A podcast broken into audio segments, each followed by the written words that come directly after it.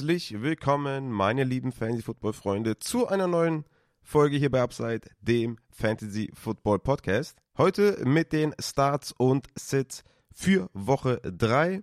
Ich würde tatsächlich vorschlagen, dass wir hier ohne langes Drumherum reden reingehen in die Folge. Das Skript, was ich mir vorbereitet habe, ist picke-packe voll. Ich würde sagen, wir haben hier keine Zeit zu verlieren. Wir brauchen das W in Woche 3. Ich hoffe, die Infos und die Tipps, die ich euch jetzt hier geben werde, helfen euch dabei. Kurzer Reminder nochmal an dieser Stelle: Die Rankings sind online auf patreon.com fantasy.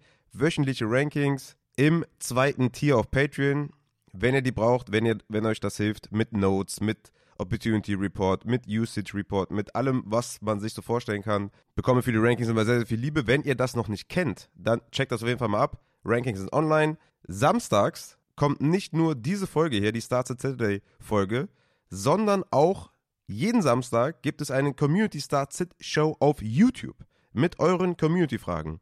Diese Fragen könnt ihr im Discord, im YouTube Start Sit Channel posten. Link ist in der Beschreibung, ja. Kommt einfach in den Discord Channel, geht zum Channel YouTube Start Sit und stellt eure Fragen. Checkt das Video ab auf YouTube und schaut, ob da was für euch dabei ist. Wie gesagt, neben dieser Show gibt es noch eine Community Start Sit Show auf YouTube. Ansonsten bin ich dann auch größtenteils raus und nur noch für die DMs zu erreichen, also für die Supporter per DM-Service zu erreichen zu den Start Sits. Sonntags komme ich natürlich auch nochmal online, kurz vor Red Zone, um die letzten Start Sits noch zu besprechen. Meistens so um sechs, halb sieben oder was, je nachdem, wie ich das schaffe, komme ich nochmal kurz online. Aber nochmal Reminder, Rankings sind online. Samstags habt ihr zwei Möglichkeiten, Start Sits zu hören von mir. Einmal diese Show und einmal auf YouTube mit den Community Start Sits. So, das soll es auch gewesen sein. Und wir gehen in den Aufbau der Folge. Wie immer, Monday Night Football Review, Thursday Night Football Review.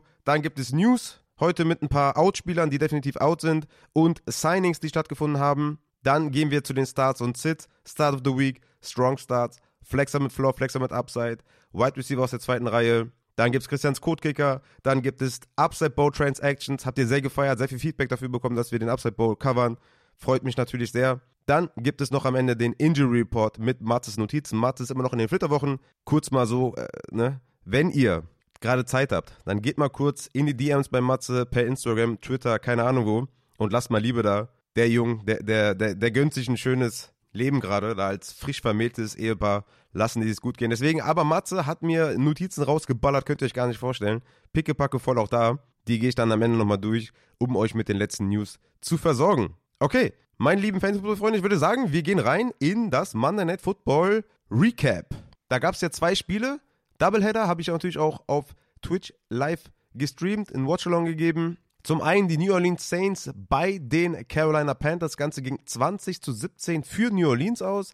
Damit New Orleans auch 2 zu 0 gestartet. Derek Carr mit einer schlechten Vorstellung musste halt leider nicht viel machen. Die haben da am Boden alles dominiert, die New Orleans Saints. Waren nicht gezwungen zu werfen viel ja, und hatte auch ein bisschen Pech gehabt da in der Endzone. Derek Carr hätte vielleicht auch ein, zwei Touchdowns werfen können, aber eine ging nochmal zurück wegen der Flagge und der andere wurde gedroppt. Also ja, bisschen äh, schlecht gelaufen für Derek Carr, nur sieben Punkte gemacht. War für mich ein Streaming-Starter letzte Woche, aber das hat nicht sollen sein. Hatte eine Interception geworfen, nur 228 Yards geworfen war insgesamt eine unglückliche Vorstellung. Aber er hat Chris Olave gefüttert, der hatte 11 Targets, 6 Receptions für 86 Yards. Der ist natürlich ein Every Week Starter. Und Michael Thomas mit 9 Targets, 7 Receptions, 55 Yards. Michael Thomas ist ein Every Week Starter. Es ist wie es ist. Letzte Woche 8 Targets, diese Woche 9 Targets. Er ist nicht mehr der Michael Thomas, wie von vor 4 Jahren ist das wahrscheinlich jetzt schon her. Aber hat eine hohe Usage in der Red Zone, eine hohe Usage in der Endzone. Also da ist auf jeden Fall Touchdown Regression incoming und eventuell auch schon gegen die Green Bay Packers. Deswegen Michael Thomas ein Every Week Starter. Lasst euch das gesagt sein. Rashid Shahid, vier Targets, vier Receptions für 63 Yards. Ja, macht da weiter, wo er letztes Jahr aufgehört hat. End of Stretch. Super Werte in Targets per Route Run, Yards per Route Run. Acht Punkte gemacht wieder. Also der ist auf jeden Fall ein Deep Starter every week. Natürlich auch immer mit einem Big Play. Kann er dir eine Woche gewinnen. Also Rashid Shahid ist ein schönes Boomplay jede Woche, ähnlich wie ein Gabe Davis. Auf äh, Tight End hatten wir ein Game von Taysom Hill mal wieder. Taysom Hill ist ja auf Tight End derjenige, den man eigentlich jede Woche starten kann für schön Boom. Er kann natürlich immer basten, wie 90% aller Tight Ends auch immer basten, kann Taysom Hill eigentlich immer aufgestellt werden. Also war jetzt nicht hier Ultra Boom, ne, hat neun Punkte gemacht, aber so viele Opportunities sieht nicht jeder Tight End. denn Taysom Hill hatte 12 Opportunities, 9 Carries, ein Passversuch und zwei Targets. Ja, 12 Opportunities. Vor allem auch mit dem Jamal Williams out ist er auf jeden Fall definitiv ein Tight End Flexer, ein Tight End Streamer. Ja, ich, ich würde ihn spielen, ganz ehrlich. Taysom Hill für euren Tight End Spot auf jeden Fall in Consideration ziehen. Alvin Kamara ist weiterhin out oder fehlt wegen der Sperre. Jamal Williams ist out.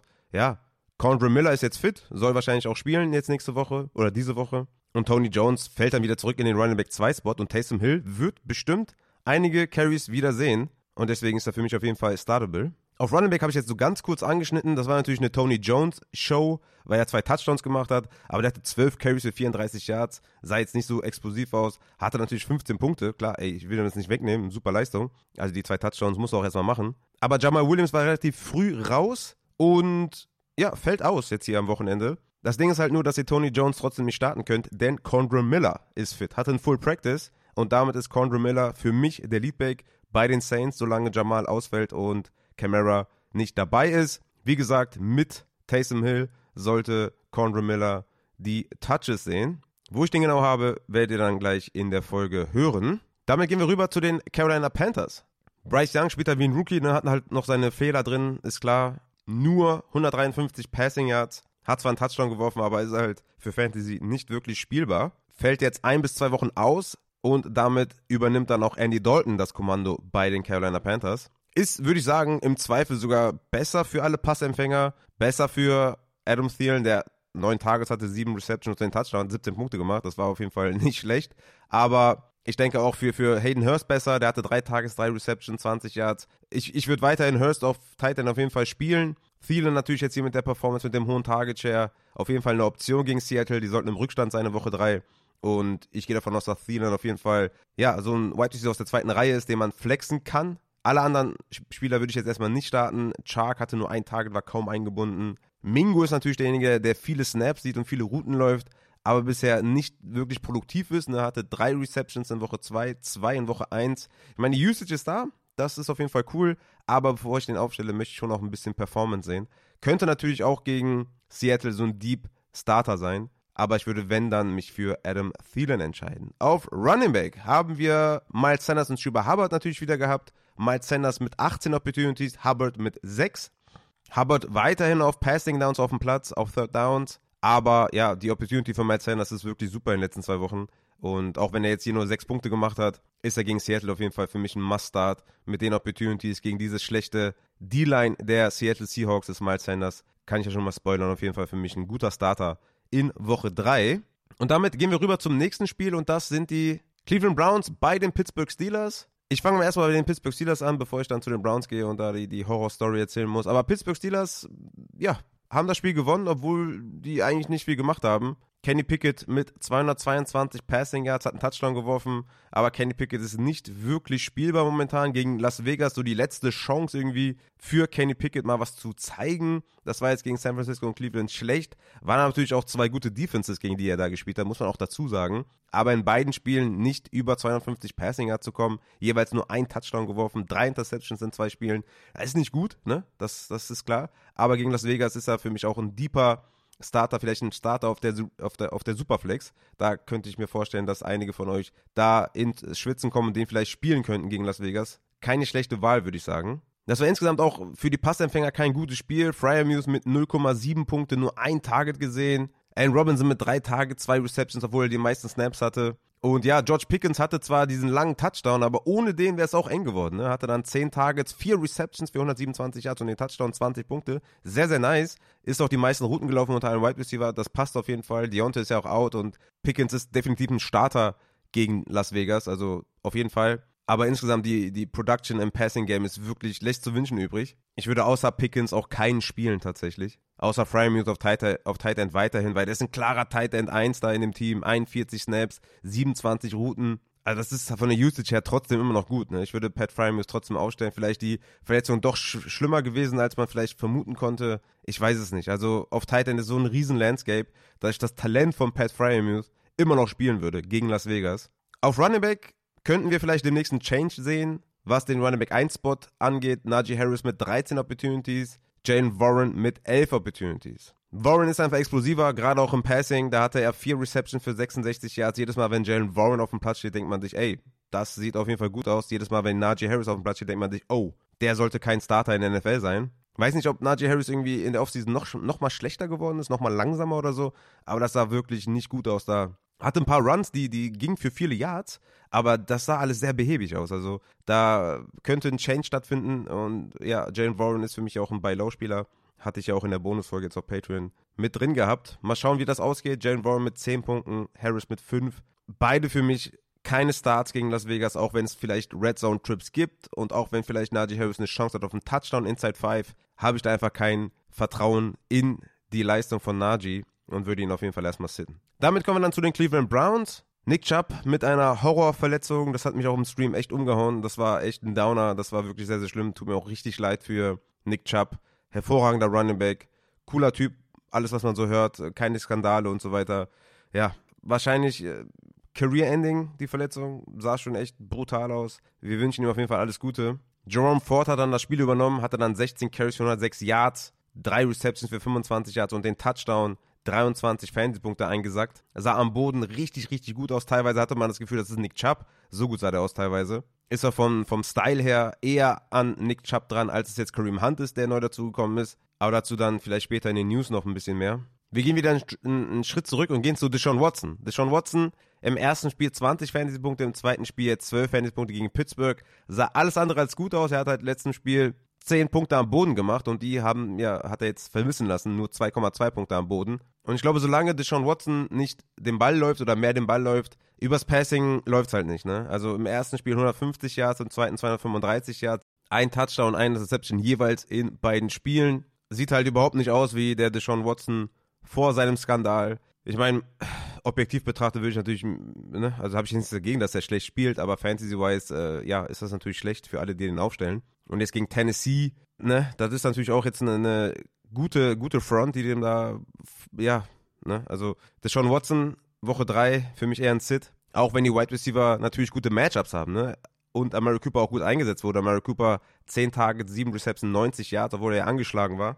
Gute Usage gehabt auf jeden Fall gegen Tennessee, gute Matchup. Also, ja, Amari Cooper trotzdem weiterhin für mich spielbar, trotz Deshaun Watson, Elijah Moore mit neun Tages, drei Receptions, viel underneath nur, wenig Big Play Potenzial für Elijah Moore bisher. Für mich ein Hold weiterhin Elijah Moore und ansonsten kann man eigentlich keinen starten. In Joko auf Tight End auch wenig eingebunden, sieben Targets in zwei Spielen, sechs Receptions. Hatte man sich mehr erwartet von David Njoku, wird nicht so viel eingesetzt. Natürlich auch ein Problem, dass es Sean Watson wirklich halt reinkotet momentan. Aber das ist die Welt, in der wir leben. Deswegen würde ich sagen, haben wir das Monday Night Football Game oder die beiden Spiele auch äh, besprochen. Zu Ford und Hand komme ich noch in den News, was ich davon halte. Und wir können weitergehen zum Thursday Night Football Game. Und zwar die New York Giants bei den San Francisco 49ers. Brock Purdy war der zu erwartende nice Streamer, 20 Fantasy-Punkte gemacht, 310 Passing Yards, zwei Touchdowns. Ey, mehr kann man nicht erwarten. Genau das hatte ich mir auch überlegt. Ich hatte ja so einen 15, 16 Punkte Floor gegeben, plus Upside für mehr. Brock Purdy war ein nicer Start und das war schon mal ein guter Tipp von mir. Das hat mich sehr gefreut. Ich habe den auch in mehreren Ligen gestartet. Ich glaube, in zwei sogar mit Upside Bow Scoring. Also, das war auf jeden Fall nice. Ich glaube, da hat er 26 Punkte gemacht. Also, von daher sehr, sehr cool auf jeden Fall. Christian McCaffrey natürlich, wie immer am Ballen. 20,4 Fantasy-Punkte. Tatsächlich diese Woche Elijah Mitchell mit 14 Opportunities. Hat vorher in Woche 1 nur 6 gesehen, in Woche 2 gar nichts gesehen. Also, sehr, sehr merkwürdig, war das ja sowieso. Ich hatte eh schon gedacht, dass Elijah Mitchell so ein Kind of Standalone Value hat, ähnlich wie, wie so ein äh, Tyler Algier. Aber äh, ja, jetzt ist er irgendwie, weiß ich auch nicht. Jetzt haben sie ihm die Opportunity gegeben. Ich meine, sechs Punkte, davon kann man sich nicht viel kaufen. Aber Elijah Mitchell dann doch vielleicht mehr als nur ein reiner Handcuff. Und auf dem Waiver könnte man vielleicht mal überlegen, den doch wieder zu holen. Wenn der hier seine 10 bis 15 Opportunities sieht, ist der kind of flexible. Je nach Tiefe eurer Liga natürlich. Auf Wide Receiver war Debo Samuel, the man. Klar, ich hatte es auch gesagt, dem müsst ihr starten. Ne? Habe ich ja oft empfohlen. In der Folge gesagt, Debo Samuel, klarer Start. Sah richtig nice aus. 129 Yards, Touchdown gemacht, 23 Fantasy-Punkte. Das war richtig, richtig nice. Weil Ayuk ja auch out war, war klar, dass hier Debo Samuel safe startet. George Kittle auf Tight End mit sieben Receptions für 90 Yards. Hey, Bounceback von Kittle, nachdem er drei Punkte in Woche 1 und vier in Woche 2 gemacht hat. Jetzt 13 in Woche 3. Nicht schlecht. Danach in Woche 4 geht es gegen Arizona. Also Kittel ist ein Must-Start auf Tight End. Schöner Bounceback auf jeden Fall. Und ja, damit gehen wir auf die Gegenseite zu den New York Giants, die immerhin 12 Punkte gemacht haben. Mehr als man erwarten konnte. Man hat immer noch klar verloren mit 30 zu 12, aber hey, wenigstens keine komplette Abschlachtung. Also das, das nehmen wir an auf jeden Fall. Danny Jones sah natürlich nicht gut aus, ne? War auch ein klarer Sit von mir. Ich habe ja, ich habe gesagt, spielt Ritter davor, spielt Howell davor, aber setzt mir den Daniel Jones auf die Bank bitte. Ja, vier Fantasy-Punkte gemacht. Ja, es war klar. Also O-Line war auch nicht äh, fit bei den Giants. Dann, ja, was soll ich euch sagen? Es war klar. Es war so, so klar, dass Daniel Jones reinkoten wird. Er hat's getan. Und mit ihm alle anderen, alle, alle, alle waren schlecht. Alle. So wie ich auch gesagt habe, äh, sittet alle. Außer Waller, der hatte auch sieben Targets. Aber die, also irgendwie die Target-Quality war mies. Er selber hatte auch ein, zwei Drops dabei. Es hätte ein bisschen schöner werden können. Aber er war ein klarer Starter auf Tight End. Da sage ich euch nichts Neues. Ich habe ihn sogar auf der Receiver Flex einmal gespielt. Ja, war natürlich eine, eine miese Entscheidung. Aber Waller ist weiterhin ein klarer Tight End Start. Nächste Woche gegen Seattle, dann gegen Miami. Also vielleicht sogar ein Buy-Low-Fenster für Darren Waller offen, wenn ihr auf Tight End ein bisschen weak seid. Über die Receiver brauche ich nicht reden. Wonder Robinson mit seinem Comeback oder mit seinem, ja, Comeback kann man sagen. Vier Receptions, 21 Yards, aber ja, das ist alles, das ist halt nichts, ne? Also, nee. Also ich, ich würde keinen Receiver spielen der Giants. Ist eine super Slow-Pace-Offense. Da passiert nicht viel. Kommen super selten in Red Zone-Trips und so weiter. Also, nee. Ich bin, ich bin da größtenteils raus. Saquon Barkley fällt die nächsten Wochen ja aus. Matt Breeder hat übernommen. Ich war ja ein bisschen gespannt auch darauf, wie klar der Leadback ist und der ist sehr klar Leadback. 41 zu 9 Snaps gegen Gary Brightwell, 22 zu 5 Routes Run, 7 Opportunities zwar nur für Matt Breeder, 7 auch für Brightwell, davon waren aber auch viele in Garbage Time. Breeder war quasi Workhorse. Hatte, wie gesagt, trotzdem nur sieben Opportunities, weil sie haben natürlich vermieden, äh, den Ball zu laufen, weil gegen San Francisco ist es natürlich auch schwer, den Ball zu laufen. Aber hat den Touchdown gemacht, hat 9,3 Fantasy-Punkte gemacht. Hey, let's go. Gegen Seattle ist Matt Breeder für mich ein Flexer. Ich sag's, wie es ist. Gegen Seattle, gegen diese Front, kann Matt Breeder was machen als klarer Workhorse hier. Also ich äh, bin auf jeden Fall nächste Woche in bei Matt Breeder und auch bei Daniel Jones wahrscheinlich wieder wegen dem Matchup. Okay, damit haben wir Monday Night Football Review und Thursday Night Football Review. Geil. Okay, damit geht's weiter in die News. Hier behandle ich heute die Outspieler und die Signings, die stattgefunden haben. Das hier ist nicht der Injury Report Teil, der kommt am Ende. Also, out definitiv ist Richardson von den Colts, der Quarterback der ja ein sicherer Fantasy-Starter eigentlich ist, ist leider out. Minshew wird dafür starten. Ich habe Gardner Minshew in meinen Rankings auf Quarterback 21 gegen die Baltimore Ravens, die auch bisher nicht viel verteidigen können, sind in der Secondary relativ weak, viele Ausfälle auch wieder. Und ja, ich habe ihn vor einem Deshaun Watson zum Beispiel oder auch vor einem Joe Burrow. Also von daher schon mal kleiner Sneak, wen ich auf jeden Fall sitten würde. Aber Gardner Minshew für mich ein Streamer. Dann der nächste Quarterback, der definitiv out ist, ist Bryce Young. Der fällt wohl ein bis zwei Spiele aus und in der Zeit wird natürlich Andy Dalton starten. Und ich sag's euch, wie es ist. Ich würde Andy Dalton über Joe Burrow starten, über Ryan Tannehill, über Jimmy Garoppolo. Ist für mich so ein desperate Streamer so ein bisschen, ne? aber gegen Seattle eigentlich ein nices Matchup. Müssen den Ball passen, weil sie wahrscheinlich viel im Rückstand sein werden gegen Geno Smith und die Seahawks. Und in Superflex, ganz ehrlich, auf der Superflex, Andy Dalton diese Woche für mich auf jeden Fall spielbar. Dann haben wir auf Running Back natürlich Saquon Barkley, der wahrscheinlich zwei bis drei Wochen out sein wird mit dem High Ankle Sprain. Wie gesagt, Breeder nächste Woche gegen Seattle für mich ein Starter. Chase Edmonds von den Buccaneers ist vier bis sechs Wochen raus. Hier Sean Tucker ein Deep Stash und Rashad White natürlich auch jetzt hoffentlich im Passing Game wieder wie letzte Woche gut unterwegs. Wird er brauchen bei dem harten Matchup. Deswegen ist Rashad White für mich eher auch diese Woche ein Flexer mit Floor als jetzt ein safer Starter, weil das Matchup ein bisschen schwer ist. Aber mit Chase Edmonds raus, denke ich mal, hat er einen hohen Floor weiterhin auch im Passing. Jamal Williams wohl länger raus mit dem Hamstring, circa zwei Wochen wahrscheinlich von den New Orleans Saints.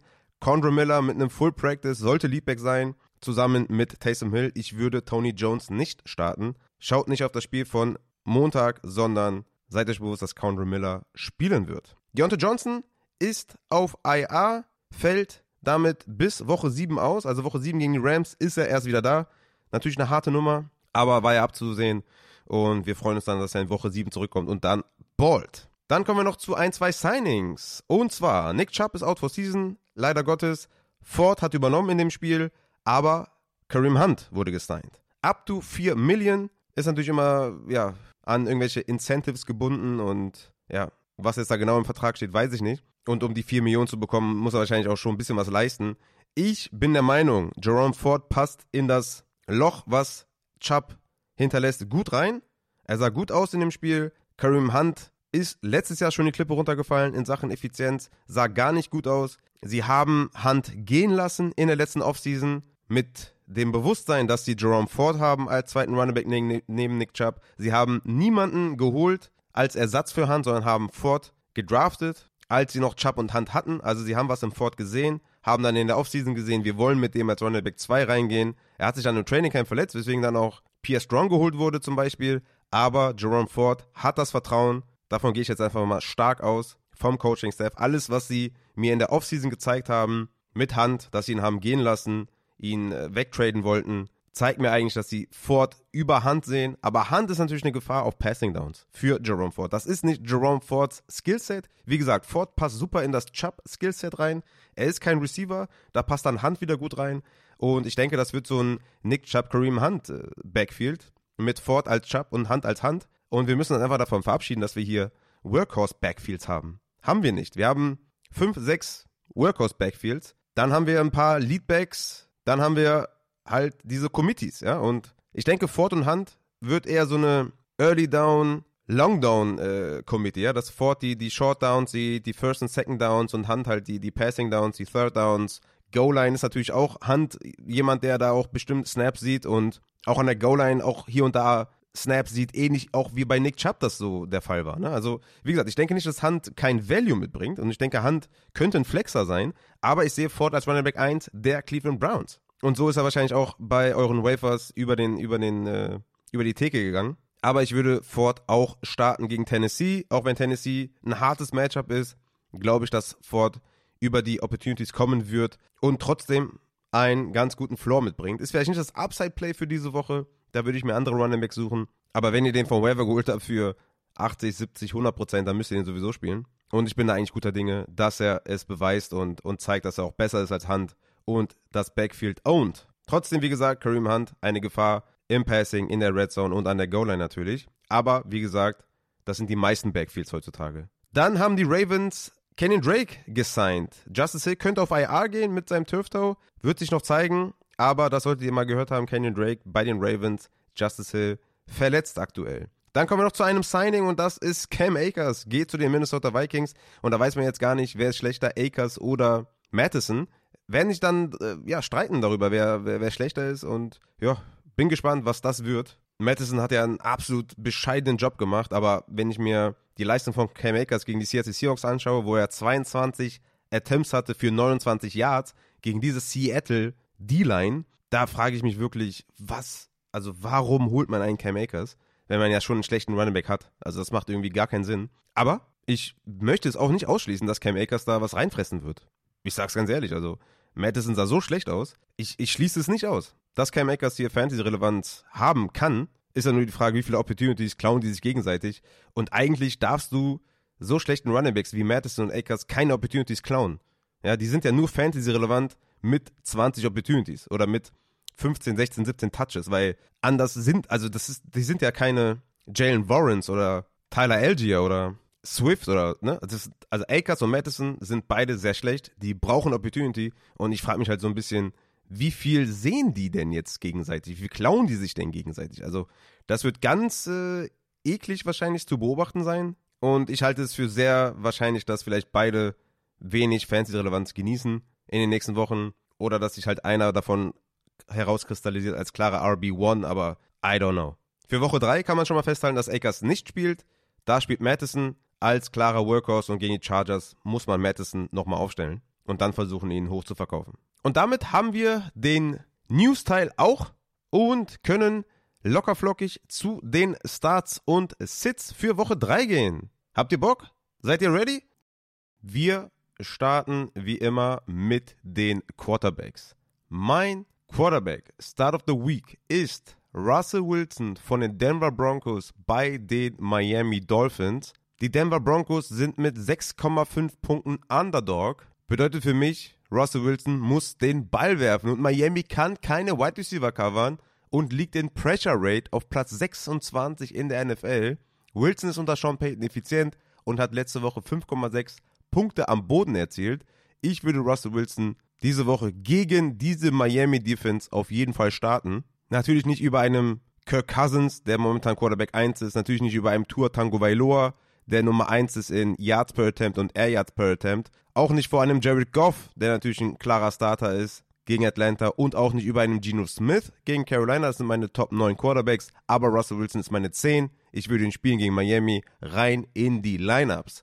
Mein Strong Start diese Woche ist Matthew Stafford von den Air Rams bei den Cincinnati Bengals. Stafford spielt eine überraschend gute Saison. Er scheint fit zu sein, die O-Line hält soweit. Stafford hat die zweithöchste Pass Rate in der NFL und die viert, vierthöchste Completion Percentage. Hat mit Puka Nakua einen Receiver, der perfekt eingesetzt wird. Hat eine Downfield-Waffe mit Tuto Adwell. Hat einen kurzen Underneath-Guy mit Kyron Williams oder Tyler Higby. Also das, das passt einfach. Das Surrounding passt momentan. Die Bengals versetzen auch niemanden Angst und Schrecken. Sind vielleicht sogar ohne Joe Burrow. Also Matthew Stafford für mich ein Strong Start diese Woche. Spielt Matthew Stafford. Kommen wir zu den Streaming-Quarterbacks. Mein Streaming-Quarterback diese Woche ist Justin Fields von den Chicago Bears bei den Kansas City Chiefs. Klar, die Chiefs sind massiver Favorit mit 12,5 Punkten. Er muss irgendwie mithalten. Und ohne irgendwelche Advanced Scoring für Quarterbacks ist das für mich ein klarer Starter. Der hatte bisher nur 5 Designed Runs und nur 8 Scrambles. Das ist natürlich nicht gut für seinen Floor. Aber ich glaube, da müssen sie was tun. Sie müssen was tun gegen KC. Das kann so nicht weitergehen. Für mich ist Justin Fields ein Streaming-Quarterback diese Woche. Er ist kein Strong Start oder so. Es gibt halt viele Quarterbacks, die halt drüber sind, ne? Aber ich würde ihn starten gegen Casey. Ich würde ihm vertrauen gegen Casey. Ich glaube, er muss einfach was machen. Und die Waffen hat er ja. Mit Cole Komet, der sicherlich eine Tight End Matchup-Waffe ist, mit DJ Moore, mit Claypool, mit Mooney. Ich vertraue Justin Fields gegen Casey. Auch wenn sich das nach Pain anhört. Ich vertraue ihm diese Woche. Dann kommen wir noch zu Kenny Pickett von den Pittsburgh Steelers bei den Las Vegas Raiders. Ich weiß, dass Kenny Pickett nur 10 Fantasy-Punkte in den ersten zwei Wochen geholt hat, also jeweils 10 oder knapp 10. Ich weiß es und ich starte ihn trotzdem. Ich streame ihn trotzdem. Raiders sind dead last in Pressure Rate mit 10,5%. Die üben null Druck auf Quarterbacks aus und Kenny Pickett sollte gegen diese angeschlagene Secondary was produzieren können. Kenny Pickett ist diese Woche ein Streaming-Quarterback. Der nächste Streaming-Quarterback ist Desmond Ritter von den Atlanta Falcons bei den Detroit Lions. Die Lions haben zwar eine gute Front, aber enden ständig in Shootouts. Sie erlauben bisher die viertmeisten Pass-Attempts und die siebtmeisten Passing-Yards an Quarterbacks. Ritter wird gezwungen sein mitzuhalten und seine Pace aus Woche 2 beizubehalten. Da hatte er 32 Passing Attempts, 19 Completions, 237 Yards und einen Touchdown. Plus er hatte 5 Punkte am Boden. Also Desmond Ritter kann man spielen gegen Detroit, wo es für Drake London und Kyle Pitts eigentlich ein wunderschönes Matchup ist. Desmond Ritter ein Streaming Quarterback. Meine Sits diese Woche sind Trevor Lawrence von den Jacksonville Jaguars gegen die Houston Texans. Ich sehe einfach hier die Upside nicht, weil Zay Jones ist wahrscheinlich out, Ridley vielleicht angeschlagen, vielleicht laufen die einfach nur den Ball mit Etienne. Ich würde Trevor Lawrence nicht unbedingt als Quarterback 1 sehen diese Woche und ist für mich jemand, wo ich sage, erwartet vielleicht nicht zu viel. Wenn ihr vielleicht mehr Upside braucht, geht vielleicht lieber auf einen Russell Wilson, Geno Smith, Goff, Stafford und lasst Trevor Lawrence vielleicht draußen. Ist jetzt kein Must-Sitter, ich sage, bitte, bitte nicht aufstellen, wie in Joe Burrow zum Beispiel, aber Trevor Lawrence below expectations. Dann Dak Prescott von den Dallas Cowboys, für mich auch ein Sit diese Woche. Die Cowboys Defense schadet Dak Prescott. Dak Prescott ist bottom 6 in Passing Attempts, Deep Ball Attempts, Passing Yards, Air Yards und hat bisher nur 25 Team Pass Play per Game. Er muss einfach nichts tun, außer einfach das Spiel zu verwalten und gegen Arizona muss man nichts anderes tun als eben dies und deswegen ist Dak Prescott für mich auch kein Upside Play auf Quarterback Natürlich auch kein Must-Sit in diesem Sinne, ja. Ich versuche natürlich hier äh, Quarterbacks zu suchen, die eigentlich klare Starter sind, die aufgrund vielleicht von irgendwelchen Eventualitäten eher below expectation sind. Das ist Trevor Lawrence und Dak Prescott für mich diese Woche. Ein klarer Sit ist Joe Burrow von den Cincinnati Bengals bei den LA Rams. Auf jeden Fall hundertprozentiger Sit. Sollte er nicht von alleine ausfallen. Er ist 100% angeschlagen. Er war die letzten Wochen schon schlecht hat jetzt ein Setback erlitten, sollte er spielen, must, must sit Joe Burrow. Und es könnte wirklich sein, dass Joe Burrow, sollten sie 0-3 gegen, gegen die Rams, auf der IA landet. Allein das ist ja schon ein Hinweis, dass Joe Burrow nicht fit ist. Und im Endeffekt hatte Jamar Chase dann irgendwie doch recht, ne? dass Joe Burrow vielleicht die ersten 5, 6 Spiele sitten sollte. Hier sind wir nun in Woche 3 und Joe Burrow sieht alles andere als gut aus. Deswegen Joe Burrow, bitte, bitte sitten. Kommen wir zu den Running Backs. Mein Running Back Start of the Week ist Zach Moss von den Indianapolis Colts bei den Baltimore Ravens. Die Ravens haben viele, viele Ausfälle, nicht nur in der O-Line, auch in der D-Line, auf Cornerback, überall. Ich glaube, die Colts sind wirklich auch mit Gardner Minshew in der Lage, gegen Baltimore zu gewinnen. Moss hatte 98% der Snaps und 22 Touches letzte Woche als Full-Time Workhorse. Ich würde ihn auf jeden Fall in die Lineups packen gegen die Baltimore Ravens. Strong Start, also ich habe hier, ich habe total viele, die ich auf jeden Fall spielen würde, wo ich auch schon viele Fragen zu bekommen habe. Travis Etienne, Junge. Travis Etienne muss spielen, underrated Workhorse gegen Houston, auf jeden Fall aufstellen. Kenneth Walker bisher auch nicht mit den total geilen Spielen, aber gegen Carolina auf jeden Fall aufstellen. Josh Jacobs gegen Pittsburgh, bitte aufstellen. 22 und 15 Opportunities, 100% Snaps inside 5. Ihr müsst Josh Jacobs spielen. Natürlich Kyron Williams von den LA Rams bei den Cincinnati Bengals. Kyron Williams hat außer drei Snaps alles gesehen. Im ganzen Spiel hat alles gesehen. Also ihr müsst natürlich auch Kyron Williams spielen, ist klar. James Cook ist für mich ein klarer Strong Start. 18 und 21 Opportunities in den letzten zwei Spielen gegen Washington diese Woche. James Cook ist auch ein Strong Start, ein Must Start in euren Liners. Raheem Mostert von den Miami Dolphins gegen Denver. Bisher 73% Snaps gesehen, 19 Opportunities und 100% Goal-Line letzte Woche gesehen. Mostert ist auch diese Woche ein klarer Strong Start. Jamir Gibbs von den Detroit Lions gegen die Atlanta Falcons. Jeweils zwar in den ersten zwei Spielen nur sieben Attempts, aber letzte Woche neun Targets gesehen. Montgomery wohl out. Das sollte ein Gibbs-Game werden gegen ein favorisiertes Matchup gegen Atlanta. Jamie Gibbs natürlich Must Start.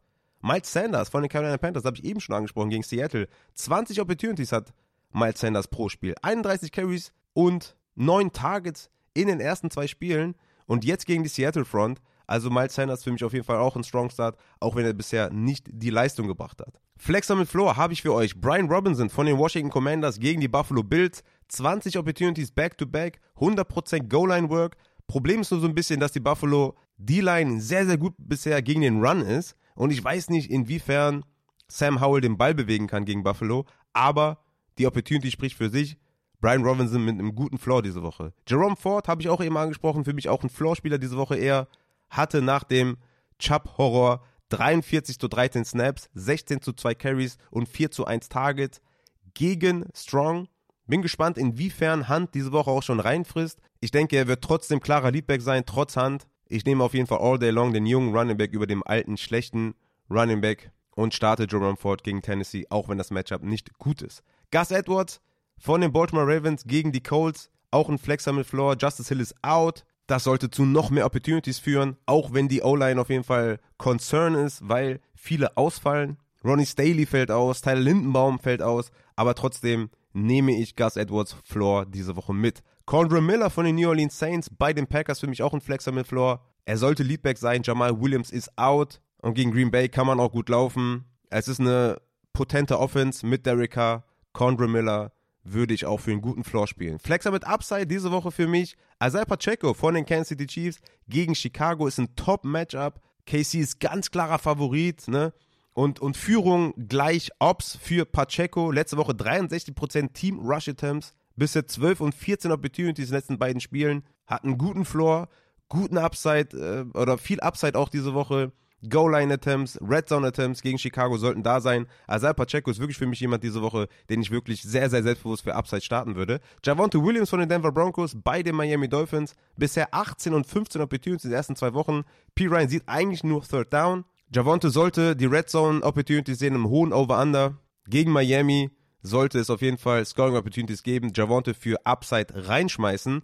Alexander Madison ist diese Woche für mich ein Spieler mit Upside gegen die Chargers. Fühlt sich an wie so ein Do-or-Die-Spiel für Madison. Gegen diese Chargers Run Defense muss er positive Zahlen auflegen. 80% Team Rush Share und über 10% Target Share. Bisher gehörten 29 der 36 Running Back Opportunities Madison und er hat 100% Snaps inside 20. Und wie gesagt, Akers wird diese Woche nicht spielen. Also Madison muss produzieren. Für mich gegen diese Chargers Defense ein Spieler mit Upside. Joshua Kelly auf der anderen Seite von den Chargers gegen Minnesota auch jemand mit Upside. Eckler ist out. Kelly hatte 62% Rush Share, 100% Red Zone und 100% Two-Minute-Drill. Matchup ist einfach super gegen Minnesota.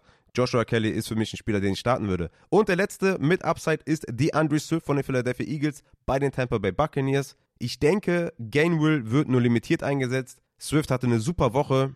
Ihr habt das Upside gesehen, was Swift mitbringt. Gainwell wahrscheinlich noch nicht hundertprozentig fit. Ich glaube, das wird diese Woche nochmal eine Leadback-Action für DeAndre Swift.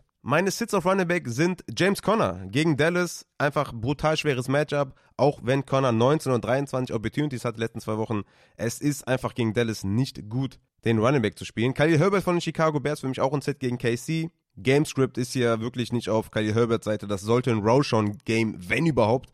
Ja, sollte das ein Roshan Game werden in Sachen Snaps. Zumindest wird Roshan jetzt auch nicht spielen. Aber ich glaube, im Endeffekt wird Roshan mehr Snaps sehen als Herbert, weil Rückstand ist dann in Favor für Roshan und Kyle Herbert ist ein Sit wegen dem Gamescript. Kenneth Gainwell, habe ich ja gerade gesagt.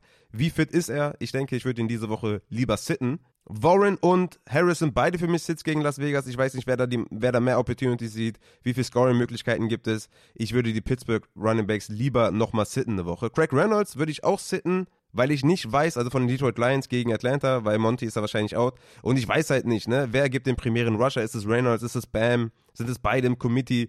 Ich würde halt Gibbs spielen und sonst niemanden da im Backfield. Kareem Hunt von den Cleveland Browns bei den Tennessee Titans im ersten Spiel zurück. Für mich auch ein Fade, würde ich nicht aufstellen. Ich weiß nicht, wie sehr er eingesetzt wird hier in Woche 1 schon.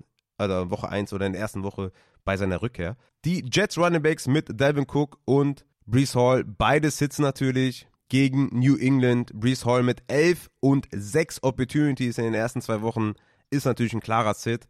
Cook im 50-50-Split mit Hall, das bringt niemanden weiter. Schlechter Offense, hartes Matchup. Ihr müsst die Jets Running Backs leider sitten. Anthony Gibson sieht zu wenig bei den Washington Commanders, um ihn zu spielen gegen Buffalo, auch ein klarer Sit. Samaji P. Ryan sieht nur Third Down, auch erst ein Sit gegen Miami und Tony Jones sollte Running Back 2 hinter Condre Miller sein gegen Green Bay, auch wenn er natürlich da die Punkte gemacht hat. Am Montag ist Tony Jones ein Sit. Dann können wir zu den Wide Receivers gehen. Wide Receiver Start of the Week ist Puka Nakur, ist das so einfach? Wahrscheinlich schon ne, gegen Cincinnati. Ich meine, der hatte 25 Recep Receptions in den letzten zwei Spielen. Puka Nakur ist natürlich ein klarer Start. Wenn das jetzt hier ein Cheater war und äh, ich das nicht äh, nennen darf, hier Puka Nakur, mein Wide Receiver 8, gehe ich auf Michael Pittman, mein Wide Receiver 20 gegen die Baltimore Ravens. Die Ravens haben all over the place Ausfälle auf Cornerback. Ich glaube, da kann keiner Michael Pittman covern. Gardner Minshew ist ein Streamer. Gardner Minshew kann Michael Pittman füttern. Gardner Minshew ist, in, ist ein YOLO-Type of Quarterback. Michael Pittman sollte dir aufstellen. Strong Start diese Woche. Ridley nach seinem Ei letzte Woche. Derek Stingley ist out von den Houston Texans. Karen Ridley sollte marschieren ohne Ende. Ich würde Ridley auf jeden Fall starten. Mike Williams von den LA Chargers gegen Minnesota. In Woche 2 32% Targets Share, 12 Targets gesehen. Hohes Over-Under. Ihr müsst Mike Williams reinschmeißen. Flexer mit Upside diese Woche für mich Tyler Lockett gegen die Carolina Panthers. Der hat 5 Endzone-Targets. Das ist Platz 1 mit T. Higgins zusammen. Und gegen Carolinas Banked Up Secondary. Natürlich hier auch ein Flexer mit viel, viel Upside. Tyler Lockett. Josh Pickens von den Pittsburgh Steelers bei den Las Vegas Raiders hatte Career High 10 Targets ohne Deontay. Ja, und ich meine, was soll schiefgehen gegen Las Vegas? George Pickens muss in die Lineups für viel, viel Upside. Drake London von Atlanta Falcons bei den Detroit Lions. Drake London hatte im ersten Spiel ein Target, im zweiten Spiel sieben Targets. Und warum? Wegen Gamescript. Im ersten Spiel liefen sie locker davon, im zweiten Spiel mussten sie den Ball werfen. Hier sollte das Gamescript helfen, den Ball passen zu müssen. Drake London ist ein hervorragender Wide Receiver. Die Cornerbacks der Detroit Lions können Drake London nicht covern. Drake London ist ein schönes Play mit Upside. DJ Moore von den Chicago Bears bei den Kansas City Chiefs ist halt auch hier die Frage, sieben Tages oder zwei Tages, was wird hier passieren? KC wird Chicago überrollen, sie müssen den Ball passen, DJ Moore wird Opportunities bekommen, die Frage ist nur, wie ist die Qualität der Opportunities? DJ Moore ist ein guter Wide Receiver, auch hier gehe ich mit dem Talent, Flexer mit Upside, ähnlich wie bei Drake London. Flexer mit Floor diese Woche für mich, Michael Thomas von New Orleans Saints, bei den Packers 26% Target Share und drei Endzone Targets. Also Michael Thomas sollte hier eine Touchdown Regression hoffentlich schon in Woche 3 mit einem Touchdown nach Hause fahren. Also von daher Michael Thomas auf jeden Fall spielen. Christian Kirk von den Jacksonville Jaguars gegen die Houston Texans. Ich hatte es eben schon gesagt bei Ridley. Also sind einfach banked up in der Secondary. Zay Jones soll wohl nicht spielen und dann würde ich Kirk auf jeden Fall aufstellen. Sollte Zay Jones spielen, bin ich bei Kirk eher raus. Brandon Cooks von den Dallas Cowboys bei den Arizona Cardinals. Top Matchup natürlich. Flexer mit Floor hier hatte im ersten Spiel 17% Target Share und 22% Air Share gegen Arizona. Da ist auch niemand da, der Brandon Cooks covern kann. Deswegen mit einem soliden Floor würde ich da auf jeden Fall bei Brandon Cooks auch rechnen. Wide Receiver aus der zweiten Reihe mit viel Upside. Tutu Adwell von den LA Rams bei den Cincinnati Bengals läuft bisher die meisten Routen aller Wide Receiver. 22% und 18% Target Share bisher. 17 Total Targets, zweiter in Deep Targets. Also Tutu Adwell ist jemand, den ich auf jeden Fall spielen würde in tieferen Ligen. Josh Reynolds von den Detroit Lions gegen die Atlanta Falcons. Amon Russell Brown wahrscheinlich out. AJ Terrell ist eigentlich ein ganz guter Cornerback. Ich denke trotzdem, dass Josh Reynolds hier target-wise viel sehen wird und viele Opportunities für Big Plays haben wird. Deswegen aus der zweiten Reihe auf jeden Fall mal aufstellen. Sky Moore gegen die Chicago Bears. Tony und Richie James sind wahrscheinlich out. Das sollte Möglichkeit geben für Sky Moore. Hat er letzte Woche auch einen Touchdown gefangen. KC High Power. Ey, aus der zweiten Reihe mit Upside Sky Moore. Rashid Shahid, auch er, natürlich wieder. Er ist so ein Gabe-Verschnitt, nur in besser, ja, was die Opportunity angeht. Hat letztes Jahr laut Adam Leviten von Woche 8 bis 18 letztes Jahr 2,49 Yards per Route Run, neuntbester Wert unter allen Wide Receivers und ist bisher in dieser Saison bei einem Yards per Route Run Wert von 2,92 auch wieder neuntbester Wert. Also da scheint sich was äh, ja, anzubahnen bei Rashid Shahid. Sollte man aufstellen gegen Green Bay. Jaden Reed, solange Watson raus ist, ist er ein Flexer, 18,5 und 32% Target Share bisher, 2,4 Yards per Route Run, 0,4 Targets per Route Run. Alonte Taylor ist ein super Matchup auf Cornerback gegen New Orleans. Jaden Reed aus der zweiten Reihe rein. Tank Dell von Houston gegen die Jacksonville Jaguars. 10 Targets. Das waren die meisten im letzten Spiel. 90% Snaps, mehr als Collins. Noah Brown ist auf IR. Also Tank Dell könnte hier ein Fulltime-Starter sein gegen Jacksonville. Würde ich das auf jeden Fall aufstellen. Und zuletzt noch Rushout Bateman von den Baltimore Ravens gegen die Indianapolis Colts. OBJ ist out. Ne? Also das wird auf jeden Fall Snaps bedeuten für Rashad Bateman und auch Routen für Rashad Bateman. Also alles angelegt für ein eventuelles Boom-Game. Kann natürlich auch hart basten, aber aus der zweiten Reihe würde ich Bateman bringen. Meine Sits sind Jama Chase und die Higgins von den Cincinnati Bengals. Egal, auch wenn Burrow spielt, würde ich die sitten. Ich meine, wenn Burrow ausfällt, dann ist klar. Aber mit Burrow würde ich die beiden sitten. Burrow sieht komplett schlecht aus, hat ein Setback. Ich kann mir erstens, also ich kann mir gar nicht vorstellen, dass er spielt. Und ich kann mir nicht vorstellen, dass der ansatzweise gut spielen wird. Chase und Higgins sind Sits für mich. Gary Wilson von den New York Jets gegen New England, hartes Matchup. Wie gesagt, ich will mit, mit Zach Wilson nicht viel zu tun haben. Nicht in dem Matchup. Gary Wilson gegen ein besseres Cornerback-Matchup. Insgesamt besseres Matchup, auch D-Line versus O-Line und so. Gerne, aber gegen New England, nein. Hollywood Brown von Arizona gegen Dallas, auch da natürlich. Dix hatte den Kreuzbandriss jetzt hier, der Cornerback der Dallas Cowboys. Könnte Cornerback-wise okay werden für Hollywood, aber nee, die D-Line gegen O-Line, ich weiß nicht, wie viel Zeit Dobbs da hat, den Ball zu werfen. Deswegen Hollywood auch für mich ein Sit. Auf Tight End haben wir natürlich wieder die üblichen Verdächtigen, die wir spielen. Ne?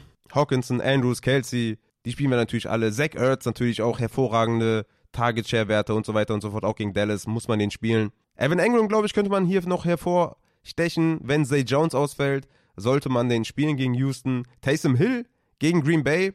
Wie gesagt, 12 Opportunities mit Pass, Rush und Target. Jamal Williams ist out. Das sollte Taysom Hill vielleicht einen oder anderen Goal-Line-Attempt geben. Ansonsten mag ich diese Woche Luke Musgrave natürlich, ist Titan 3 in Yards per Route Run und hat 80% Route Participation. Das ist äh, Fulltime Starter eigentlich, also Musgrave gegen New Orleans auch ein Starter für mich. Sam Laporta, Amon Ruff, Sam Brown fällt wohl aus, und Sam Laporta ist ohnehin ein Fulltime Tight End und sieht 17% Target Share als Rookie. Also gegen Atlanta Sam Laporta auch auf jeden Fall ausstellen. Kyle Pitts, letzte Chance gegen Detroit, letzte Chance, letzte Chance, letzte Chance. Gardner Johnson ist auch sogar out bei den Detroit Lions. Ey, wenn Kyle Pitts diese Woche nichts bringt, dann könnt ihr ihn droppen. Letzte Chance für Kyle Pitts. Hayden Hurst sehe ich diese Woche auch wieder als guten Streamer gegen Seattle. Dalton mag seine Tight Ends. Seattle wird auf jeden Fall punkten und Dalton wird gezwungen sein zu passen. Also Hayden Hurst auch gerne aufstellen. Pat Frymuth erwarte ich einen Bounceback gegen Las Vegas, den will ich auch aufstellen. Jack Ferguson gegen Arizona ist Top 5 Tight End in Usage, 32% Targets per Route und 18% Target Share. Muss man eigentlich auch spielen. Vielleicht haben andere Spieler ein bisschen mehr Upside weg gegen Arizona, könnte das Spiel schnell durch sein. Aber er hatte auch bereits schon zwei Endzone-Targets. Also Jake Ferguson auch gerne streamen. Dalton Kincaid, eventuell ist Dawson Knox out. Also das könnte auch wirklich ein nicer Start werden gegen Washington. Das im Auge behalten. Coco Matt, für, für, mich auch diese Woche ein nicer Streamer. Ähm, gegen KC, Gamescript sollte gut sein, könnte Targets geben gegen KC. Ich sehe da eigentlich auch Potenzial für, für einen guten Streaming-Outcome. Kylan Granson von den Colts bei den Baltimore Ravens. Wie gesagt, die Ravens sind banked up in der Secondary, hatte die meisten Snaps und meisten Routen unter allen Spielern im letzten Spiel. Kyle Granson hatte sechs Targets, sechs Receptions für 41 Yards. Und ja, Gardner Minshew ist ein YOLO-Player. Deswegen Kyle Granson auf jeden Fall auch gerne streamen. Durham Smythe ist der letzte Streamer, weil Waddle eventuell ausfällt und das könnte endlich mal Targets geben. Hat bisher nur 12% Target Share, aber die Broncos sind Bottom 4 gegen Tight Ends und Durham Smythe hatte schon zwei Endzone Targets. Also Durham Smythe in tieferen Ligen gerne auf Tight End spielen. Dann kommen wir jetzt zu einer kleinen Abwechslung und es gibt jetzt Christians Code-Kicker für euch, damit ihr auch den bestmöglichen Kicker in euren Ligen aufstellen könnt. Danach geht es noch weiter mit den Upside Boast Transactions und dem Injury Report, aber jetzt erstmal rüber zu Christian. Seid ihr bereit für den heißen Scheiß der Woche 3? Letzte Woche hat ordentlich reingeschallert. Da waren äh, feinste Empfehlungen bei, möchte ich meinen. Hab ein bisschen den Floor und Upside vertauscht und ja, kann damit auch direkt übergehen zum ersten Codekicker, beziehungsweise vorab eine Sache, ne? falls Brandon Aubrey trotz meiner Empfehlung letzte Woche noch am Wafer ist, dann könnte man überlegen, den ja, zu holen. Sonst behaltet ihn, weil Floor hat er auch diese Woche wieder. Ne? An, an Upside glaube ich bei ihm diese Woche nicht aber Floor sollte er weiterhin liefern. Und ich habe es gerade gesagt, ich habe letzte Woche so ein bisschen Floor und Upside vertauscht. Äh, Brandon Aubrey, Kicker 1 und Cameron Dicker zum zweiten Mal einen guten Floor gehabt. Äh, deswegen, äh, ich glaube, Cameron Dicker ist so eine Art Set-and-Forget-Kicker, falls man das so nennen kann. Ne? Also der Code-Kicker der Woche im Floor-Bereich ist äh, Cameron Dicker von den Chargers gegen die Minnesota Vikings spielen, die der ist 33% owned. Es steigert sich von Woche zu Woche, aber nur minimal. Das Over-Under in dem Spiel liegt bei 54, der Spread bei 1. Ich glaube, mehr braucht man fast schon gar nicht sagen. Ne? Ähm, allerdings werde ich das tun, weil es kann. Denn die Offense ist gut, aber auch nicht zu gut. Ne? Ähm, das Prinzip Herbert wird es schon richten, kommt ihnen zugute. Also ich habe es äh, im Hateful Eight Podcast ja äh, schon gesagt. Es ist irgendwie, ja, die Offense ist einfach grottenschlecht, aber sie haben halt Justin Herbert, der liefert und dementsprechend wird es gegen Minnesota ähm, auch wieder laufen. Ne? Es ist als One-Score-Game predicted, sogar relativ close, also was ist relativ super close mit einem Spread von 1. Ähm, wenn ihr Cameron Dicker letzte Woche oder vorletzte Woche schon geholt habt, ne, könnt ihr den auch direkt behalten, war ja auch eine Empfehlung. Dementsprechend Floor-Kicker der Woche Cameron Dicker. Dann kommen wir zum Upside-Kicker der Woche. Das ist Riley Patterson von den Detroit Lions. Sie spielen gegen Atlanta und Riley Patterson ist nur 16% owned. Das Over-Under in dem Spiel liegt bei 46,5, der Spread bei 3. Und wer weiß, wie gut diese Offense tatsächlich funktioniert, wenn Amon Ross Brown angeschlagen oder sogar out ist. Momentan stehen die Zeichen halt auch echt nicht gut für Sonntag. Ähm, daher hat Patterson in meinen Augen endlich auch mal mega Upside. Ne? War bisher sehr verlässlich in seinen Field Goal Versuchen, was an der Zahl 1 war. Bisher glänzt er aber halt durch PATs, was sich äh, durch eben erwähnte Gründe, Amon Russell Brown nochmal genannt, äh, ändern könnte. Also vielleicht wird da die Red Zone ein bisschen ineffizienter. Red Zone Offense ein bisschen ineffizienter. Und Upside für Riley Patterson ist neben seines Floors da. Dann, wie jede Woche, natürlich die Under the Radar Kicker. Und der Under the Radar Kicker für den Floor ist diese Woche Chase McLaughlin von ähm, äh, die spielt gegen die Philadelphia Eagles, nicht von den Philadelphia Eagles. Er spielt gegen die Philadelphia Eagles von Tampa Bay, ist er nämlich. Und da ist ein Over-Under von 45,5 projected mit einem Spread von 4,5. Bisher war er ein zuverlässiger Kicker. Auch wenn Tampa bisher natürlich keine wirklichen Gegner hatte. Aber auch Philadelphia ist so ein bisschen am Schwächeln, ne? Und das Spread zeigt es. Also, äh, klar, Tampa ein bisschen am Overperformen, Philly ein bisschen am Underperformen. Vegas erwartet deshalb ein enges Spiel und Tampa hat tatsächlich die drittschlechteste Red Zone Offense, was sich vermutlich gegen diese Philadelphia Defense auch nicht bessern wird. Womit Chase McLaughlin wahrscheinlich ein solider Under the Radar Floor Kicker ist. Also vor allem in Kickerligen, wo es etwas deeper sein muss. Chase McLaughlin äh, gerne genommen. Und zum zweiten Mal auch bei Christians Code Kicker dabei ist diese Woche wieder Under the Radar Hype-Level Vulkanausbruch für die Upside. Kaimi Fairbairn, Fairbairn von den äh, Houston Texans, die spielen gegen die Jacksonville Jaguars. Ja, der ist 0% owned, ne? Also genauso übrigens wie Chase McLaughlin. Ich glaube, ich habe es gar nicht gesagt. Beide 0% owned, äh, völlig under the radar aber auch Fairbairn ähm, in einem Over-Under von 44. Spread ist bei 9 und auch das habe ich im Hateful Eight Podcast bereits angesprochen. Ich glaube nicht, dass die Jaguars Defense genug Druck erzeugen kann, um CJ Stroud das Leben schwer zu machen, weil ohne Druck ist er halt ein guter Quarterback. Eigentlich das, was schon vor dem Draft klar war. Ja, und solange man ihn eben nicht unter Druck setzt, funktioniert er. Und das bedeutet, dass dieses Spiel für Kami Fairbairn ganz gut aussehen könnte. Ne? Trotz dessen, dass Stroud ohne Druck bisher gut performt hat, ist die Red Zone Offense der Texans halt mit die schlechteste. Also ich glaube, da macht man nichts falsch. Da äh, kann man hier, also wenn, ich glaube, es ist sogar ein Abendspiel, wenn mich nicht alles täuscht. Lasst mich das gerade gucken. Nein, ist es nicht. Das wäre natürlich noch geiler gewesen, hätte man late swappen können, falls man noch Upside braucht. Aber ich glaube, Kami Fairbairn, falls die anderen Optionen schon vergeben sind, diese Woche ein super Play für Upside. Das wird richtig reinknallen, wie es auch Raphael Starts und ja, die Sits werden nicht reinknallen, Raphael Starts tun werden. Yes, das ist natürlich absolut richtig. Meine Starts knallen alle rein. Vielen Dank, Christian, für deine Advices. Sehr, sehr cool. Und damit gehen wir zu den Upside Bowl Transactions, die so in der letzten Woche stattgefunden haben. Erstmal ein kleines Nugget vorweg. Kyron Williams wurde ja letzte Woche in allen Upside-Ligen geclaimed, also in allen 20 Ligen geclaimed. Und er wurde 17 Mal gebencht. Natürlich auch aufgrund meines Rates. Ja, vielen Dank an Raphael auf jeden Fall. Sehr guter Tipp gewesen. 17 Mal auf der Bank, 24,5 Punkte gemacht. Da muss man natürlich hervorheben, dass der gute Pay7, Tobi und der gute Armata Fidelis die einzigen Owner waren, äh, die sich getraut haben, Kyron Williams aufzustellen. Also Props an euch. Das äh, habt ihr besser gemacht als ich und 17 andere GMs im Upset Bowl. Puka Nakua war für viele ein Start. 60% der GMs haben ihn ins Lineup gestellt und durften sich über 26,6 Punkte freuen. Auch ein lustiges Nugget. Joshua Kelly wurde von allen Ownern im Upset Bowl gestartet, außer von Jonas, der hatte ein gutes, gutes Näschen und hat Kelly auf der Bank gelassen. Sonst hatten alle die schönen 5,4 Punkte im Lineup. Der höchste Scorer dieses Wochenende war Eloy mit 163,78 Fantasy-Punkten. Auch er hatte zwar Puka Naku auf der Bank, aber die anderen Starter haben geballt. Keiner hatte weniger als 13 Punkte. Er hatte ein richtiges Upside-Lineup mit Lamar Jackson, Barkley, Kenneth Walker, Lamb oder auch Collins. Der Low-Scorer diese Woche war MKAC mit nur 54 Punkten, hatte Fields mit minus 4,26 Punkten im Lineup, Jacobs, Etienne und AJ Brown, die alle unter 9 Punkte gemacht haben. Null Punkte noch von Zay Jones, den ich übrigens auch gespielt habe. James Cook war der einzige Highscorer in seinem Spiel, in, in seinem Team. Also das war auf jeden Fall, ja, nicht so gut. Swift hatte ja noch auf der Bank, also mehrere schlechte Entscheidungen getroffen. Wir fühlen dich alle auf jeden Fall. Wir machen das auch ständig. Deswegen Kopf hoch, mein Lieber. Nächstes Wochenende wird wieder besser. Auf dem Waiver war auch wieder viel los im Upside Bowl.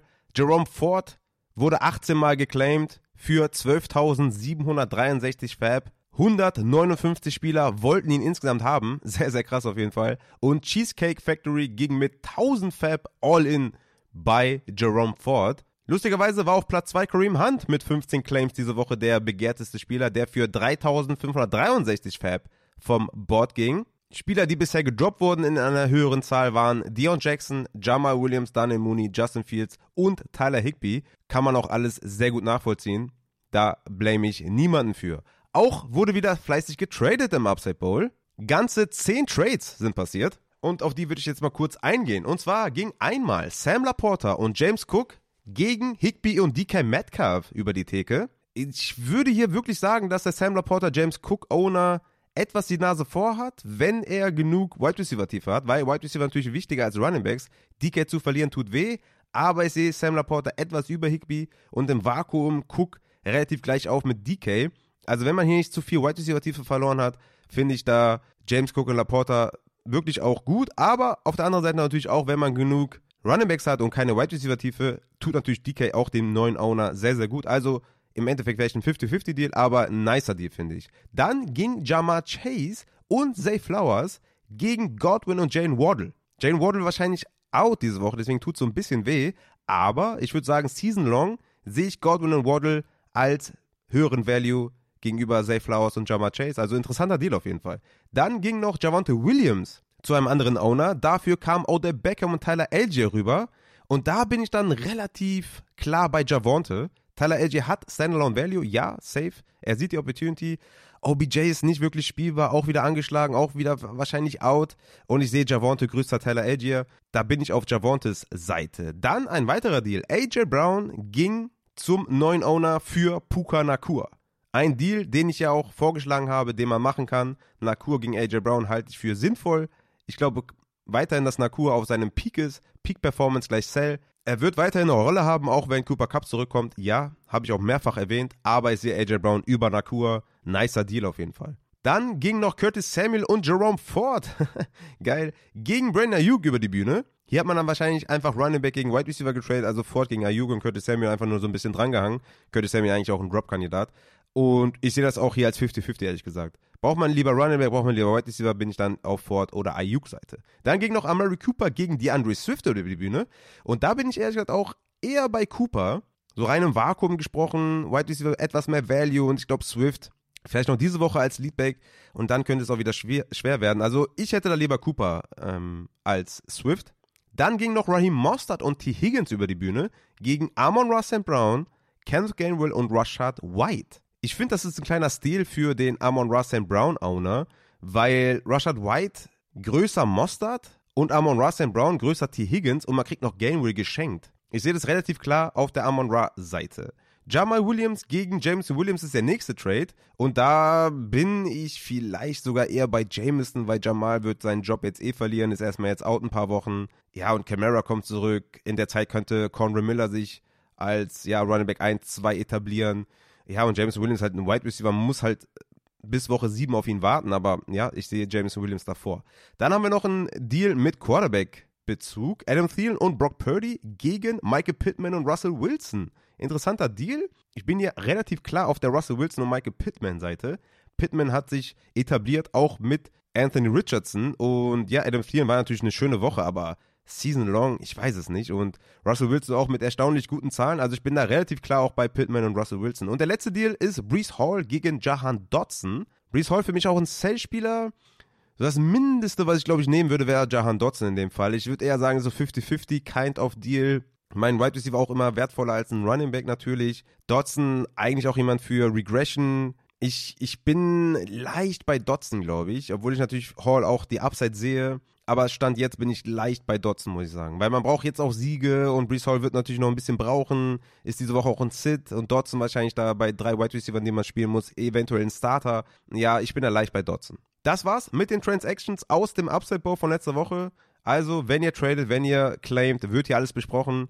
Ich habe viel, viel Liebe bekommen für dieses Segment, was die Schäfer und der Archie Andy hier mir äh, ja so als Skript rübersenden. Also sehr, sehr geil. Freut mich auf jeden Fall. Sehr, sehr aktiv, der Upside Bowl. Sehr, sehr nice. Checkt unsere Website auf jeden Fall ab. www.upsidebowl.de. Dort gibt es auch immer einen Game Report vom guten Archie Andy. Letzte Woche schon einen geilen Game Report dahin geschrieben wird wahrscheinlich wöchentlich kommen. Deswegen checkt das gerne ab, upsidebomb.de. Da könnt ihr die letzten Transactions sehen, die Rankings sehen und den Game Report von Archie Andy. Checkt das aus, lasst Liebe da. Und damit würde ich sagen, kommen wir zum letzten Teil von dieser Folge. Und das ist der Injury Report. Also, Injury Report mit Matzes Notizen. Ich werde es so quick und dirty wie möglich halten, weil wir jetzt hier auch schon ein bisschen fortgeschritten sind.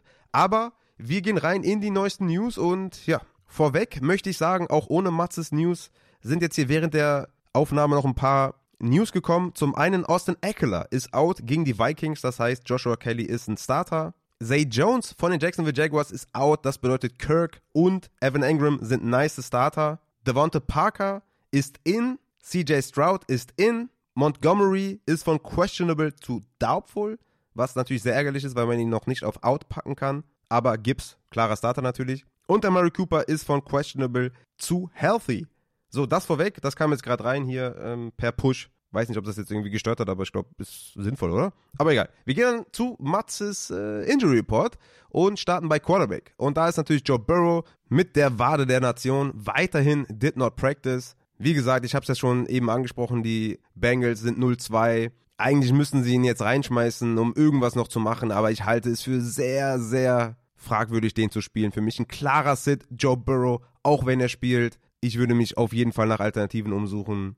Ich tendiere sogar dazu zu sagen, dass er out ist. Matze sagt, dass er eventuell spielen könnte, aber ich bin daraus beim Starten. Sitted Joe Burrow. Dann Coder Patterson, did not practice am Donnerstag, hatte wahrscheinlich ein Setback, also auch wahrscheinlich wieder out. Gute News für Tyler LG auf jeden Fall. Justice Hill, wie gesagt, Turf Toe ist offiziell out. Kenyon Drake wurde auch schon verpflichtet. Ist nur die Frage, wie lange fällt Justice Hill insgesamt aus. Miles Sanders hat ein Pectoral, Brustmuskel-Diskomfort. Könnte auch eine Prellung sein. Matze vermutet, dass er spielt. Er würde ihn auch aufstellen. Sieht da jetzt nicht eine große Gefahr bei Miles Sanders. David Montgomery, wie gesagt, ist, ist doubtful, müssen wir hier nicht weiter besprechen. Matze sagt, es gibt auch keine neuen News, ob er einen Bruce hat oder eine Zerrung oder ein Faserriss. Das äh, würde Matze eigentlich gerne wissen, um besser zu projecten, wie lange er ausfällt, aber bisher keine neuen News bei Montgomery. Dann Aaron Jones mit dem Hemi. Packers sind sehr konservativ, hatte Donnerstag ein Limited Practice. Matze sagt, er ist 50-50 für Woche 3 und Runnerlegs und Hemi sind eigentlich in der Regel eher zu sitten, haben reduzierte Targets und weniger Effizienz bei den Rushing Attempts. Ja, ist so ein, ist so ein Boom-Bust-Play irgendwie, ne, bei Aaron Jones. Eigentlich, wenn er fit ist, na, wenn es ein Game-Time-Decision ist, dann bin ich komplett raus. Ansonsten würde ich, glaube ich, ja, nicht drum rumkommen, Aaron Jones zu sitten oder zu spielen. Isaiah Pacheco hatte ein Hemi, hatte ein Did Not Practice und Limited Practice. Angeblich nur Contusion, also nur eine Prellung. Das ist deutlich harmloser als eine Zerrung oder ein Faserriss. Matze hatte jetzt keine Bedenken und für mich ist Pacheco eh in Play. Brees Hall mit dem Knie, weiterhin nur Limited Practice, ist wahrscheinlich so eine Belastungssteuerung, schreibt mir Matze hier. Ab Woche 4 bis 5 sollte er mehr Snaps und mehr Touches sehen. Matze schreibt am Ende noch Trust mit Ausrufezeichen. Ich glaube nicht, dass, es, äh, dass sich das auf den Start bezieht, sondern eher auf, auf die Verletzung insgesamt. Brees Hall, klarer Sit. Gainwell, Limited Practice, Einsatz ist weiterhin möglich. Matze vermutet aber eine geringere Workload und sieht Swift hier vorne, weil Gainwell einfach noch kein Full Practice hatte. Derrick Henry, mit der Toe-Verletzung, hatte Limited Practice und did not practice. Offiziell ist es Toe und Rest, also C-Verletzung und halt Veteran Rest. Sofern er am Freitag Limited Practice oder Full Practice hat, hat Matze wenig Concerns. Eventuell leichte Limitierung am Sonntag, aber den zu sitten ist auch quasi unmöglich, es sei denn, der ist ein Game Time Call oder sowas. Und damit gehen wir auch zu den Wide Receivers. OBJ ist out, Dane Mooney ist in, mit seinem Bone Bruise hatte ein Limited Practice, aber soll in sein. Amari Cooper mit seinem Groin war Did Not Practice und Limited Practice, hatte eine Re-Injury letzten Samstag. Matze sagt, dass es so wie letzte Saison war, als er sich durchgeschleppt hat mit seiner Injury on-off, on-off. Aber für dieses Wochenende ist Matze 50-50, ob er spielt oder nicht. Brandon Cooks, MCL-Sprain, Limited Practice und Full Practice. Injury Rise für Matze ein Floorplay. Er hat so ein bisschen Angst, dass er früh rausgenommen wird, wenn das Spiel schnell entschieden ist. Das sehe ich eigentlich ähnlich, aber für einen guten Floor will ich Brandon Cooks immer noch aufstellen. Dann Josh Reynolds mit einem Groin, Limited Practice. Matze vermutet aber, dass er spielt und sollte ja da der Target-Leader sein in diesem hohen Over-Under. Amon Russell Brown mit dem Turf Toe, Did Not Practice und Limited Practice. Matze vermutet, dass er out ist diese Woche, aber er sieht es positiv, dass er direkt wieder trainieren kann. Scheinbar kein struktureller Schaden bei Amon Russell Brown. Er rechnet mit zwei bis drei Wochen Limitierung, falls active. Also so ein bisschen Boom-Bust. Wenn er spielen sollte, Matze glaubt, dass er ausfallen wird und ja, dann vielleicht die nächsten zwei Spiele eher so ein Boom-Bust-Spieler ist, aber das muss man weiter beobachten. Dann Christian Watson, Hemi, Limited Practice und Did Not Practice. Diese Woche für Matze ein klarer Sit noch falls er active sein sollte. Did not practice am Donnerstag, war scheinbar geplant, kein Setback. Falls er spielt, ist Matzes Tipp, dass er um die 50% Snaps vielleicht sieht und Matze würde ihn sitten, ich würde ihn auch sitten. Tank Dell hatte in Limited Practice und Full Practice, hat nur eine Prellung gehabt, grünes Licht für Tank Dell, der ja gut eingesetzt war. Zay Jones ist out, habe ich gerade vorgelesen. Kadarius Tony hatte einen sprained toe, did not practice, wenig Concerns, long term für Matze, aber diese Woche wahrscheinlich out oder limitiert. Genauso wie Richie James, der wahrscheinlich auch out sein wird. Puka Nakua mit dem Bauchmuskel, wie bereits vor Woche 2 auf dem Injury Report, laut Sean McVay Schonung wegen Overuse. ja, so kann man das nennen, Overuse auf jeden Fall. Coach rechnet fest mit Einsatz am Montag. Davante Adams hat keine Concussion, ist in. Jacoby Myers hatte ein Full Practice, ist in. Tyreek Hill mit dem Ankle, no concerns. Jalen Waddle oder Waddle besser gesagt, mit der Concussion, did not practice, nur Stretching ist höchstwahrscheinlich out. Davante Parker mit seinem Knie ist Limited Practice gewesen. Klassischer Parker wird spielen. DK Metcalf mit der Rippenverletzung did not practice und Limited Practice am Freitag. Matze rechnet aber mit einem Active am Sonntag. Für Matze allerdings DK Metcalf eher so ein Boom-Bust-Spieler als jetzt wirklich mit einem hohen Floor wegen der Rippenverletzung. Wir haben es jetzt auch gesehen bei Pat Fryermuth. Hat nicht so gut funktioniert. Die Andrew Hopkins mit der Ankle-Verletzung, Full Practice und Limited Practice. Matze vermutet eine leichte Schwellung nach der Belastung. War wahrscheinlich nur ein Rest-Day wie bei Henry. Sollte spielen, die Andrew Hopkins. Auf Titan haben wir noch Dawson Knox. Der did not practice hatte mit seinem Rücken. Sieht aktuell nicht gut aus für ihn. Ist momentan noch keine nähere Infos bekannt, ob es eine Muskelverspannung ist oder was Ernsteres, aber Knox wohl out und deswegen Kincaid must start. Taysom Hill hatte eine Knieverletzung, aber Limited Practice und Full Practice am Donnerstag grünes Licht von Matze und Logan Thomas mit der Concussion wahrscheinlich out fürs Wochenende. Also auch hier McLaurin und Dodson auf jeden Fall Flexer. Und damit würde ich sagen, meine lieben Fantasy-Football-Freunde, habe ich Matzes Notizen wunderschön vorgetragen. Danke, Matze. Ihr könnt euch nicht vorstellen, was hier alles steht. Ich habe nur die Hälfte vorgelesen. Der hat so viel hier reingesteckt. Äh, ich wollte es nur ein bisschen kürzer halten. Matze, appreciate, genieß deine Flitterwochen. Und meine lieben Fantasy-Football-Freunde, damit bin ich raus für heute. Was für eine vollgepackte Folge ich habe so viele Spieler, die ich gerne mochte, deswegen habe ich ein paar mehr Spieler genannt auf Running Back und ein paar mehr auf Wide Receiver. Wenn ihr sagt, Bro, das ist zu viel, wir können uns da nicht entscheiden zwischen den Spielern, macht demnächst ein paar weniger oder so. Oder wenn ihr sagt, ey, gerne auch mehr, mach alles, was du denkst, lass deinen Gedanken freien Lauf, dann auch das. Gebt gerne Feedback, wie ihr es fandet. Checkt YouTube ab mit den Community Startsits und kommt am Sonntag nochmal kurz vorbei auf Twitch. Da mache ich nochmal die letzten Startsits und versuche alle unter einen Hut zu bringen. Wie gesagt, alle, die keine Supporter sind und keine Rankings haben, damit kann man natürlich am besten arbeiten, aber alle, die keine Rankings haben und keine Supporter sind, ihr könnt im Discord dazukommen und bei den YouTube Startsits eure Startsit-Empfehlungen oder Startsit-Entscheidungen hinschreiben. Ich werde die behandeln immer Samstag, deswegen kommt dazu in den Discord, geht in den YouTube Startsits und damit würde ich sagen, seht ihr mich dann auch heute noch auf YouTube. Diese Folge ist natürlich jetzt auch schon draußen. Und ich wünsche euch allen ein W, mir natürlich auch. Ich habe ein 0-2-Team, da muss ein W jetzt auf jeden Fall hin. Und in diesem Sinne würde ich sagen, meine lieben Fantasy-Football-Freunde, hören wir uns am Dienstag wieder zu den Takeaways. Haut rein!